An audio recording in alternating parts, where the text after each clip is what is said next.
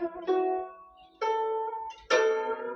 三字经》原文：盈八岁，能咏诗；宓七岁，能赋棋。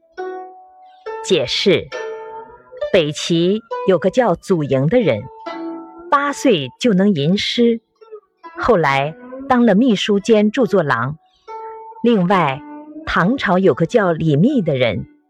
七岁时就能以下棋为题而做出诗赋，启示祖莹和李密两人很小就显示出惊人的才华，这和他们的智慧是分不开的。但只是聪明而不学习，终究还成不了才。祖莹和李密学习非常刻苦，每天几乎是手不释卷。已经把读书看成是生活中的最大乐趣。